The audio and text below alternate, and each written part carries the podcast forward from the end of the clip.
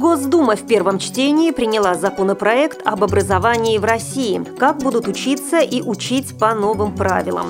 Россиянок с инвалидностью беспокоит качество оказания медицинской помощи. Далее об этом подробнее в студии Наталья Гамаюнова. Здравствуйте. Проект закона об образовании, который Госдума приняла в первом чтении, расширит государственные гарантии бесплатного обучения, закрепит особый статус педагогов в обществе, укрепит связь между образовательными программами и современным рынком труда, а также откроет обычные школы для детей-инвалидов.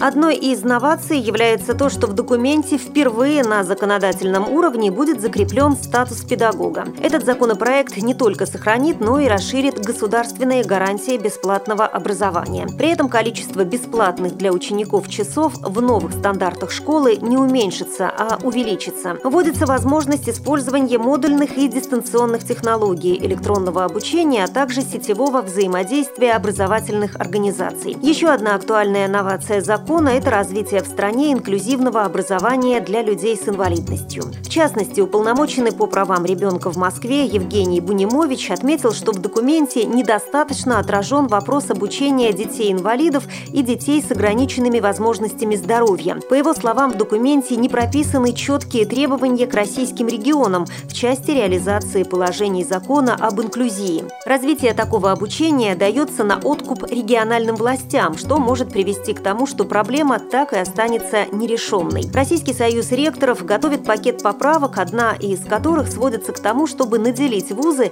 возможностью выдавать дипломы собственного образца вместо государственных. Благодаря этому высшее учебное заведение будет нести ответственность за качество подготовленных специалистов, что в результате повысит межвузовскую конкуренцию. Ожидается, что полностью документ будет принят Думой до конца года и вступит в силу 1 января 2013 года.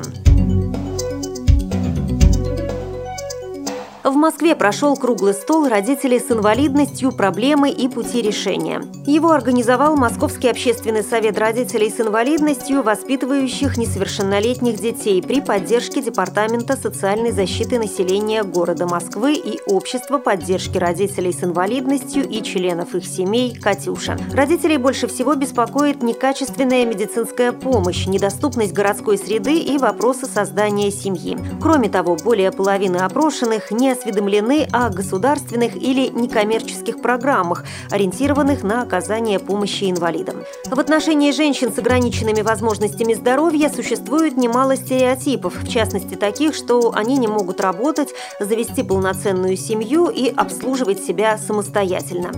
Директор региональной общественной организации инвалидов «Перспектива» Денис Роза рассказала о работе своей организации в этом направлении. Наиболее тяжелая ситуация у людей с ограниченными возможностями здоровья складывается с трудоустройством. В связи с этим Денис Роза сказала о необходимости социального сопровождения инвалидов как при поиске работы, так и непосредственно в ее процессе.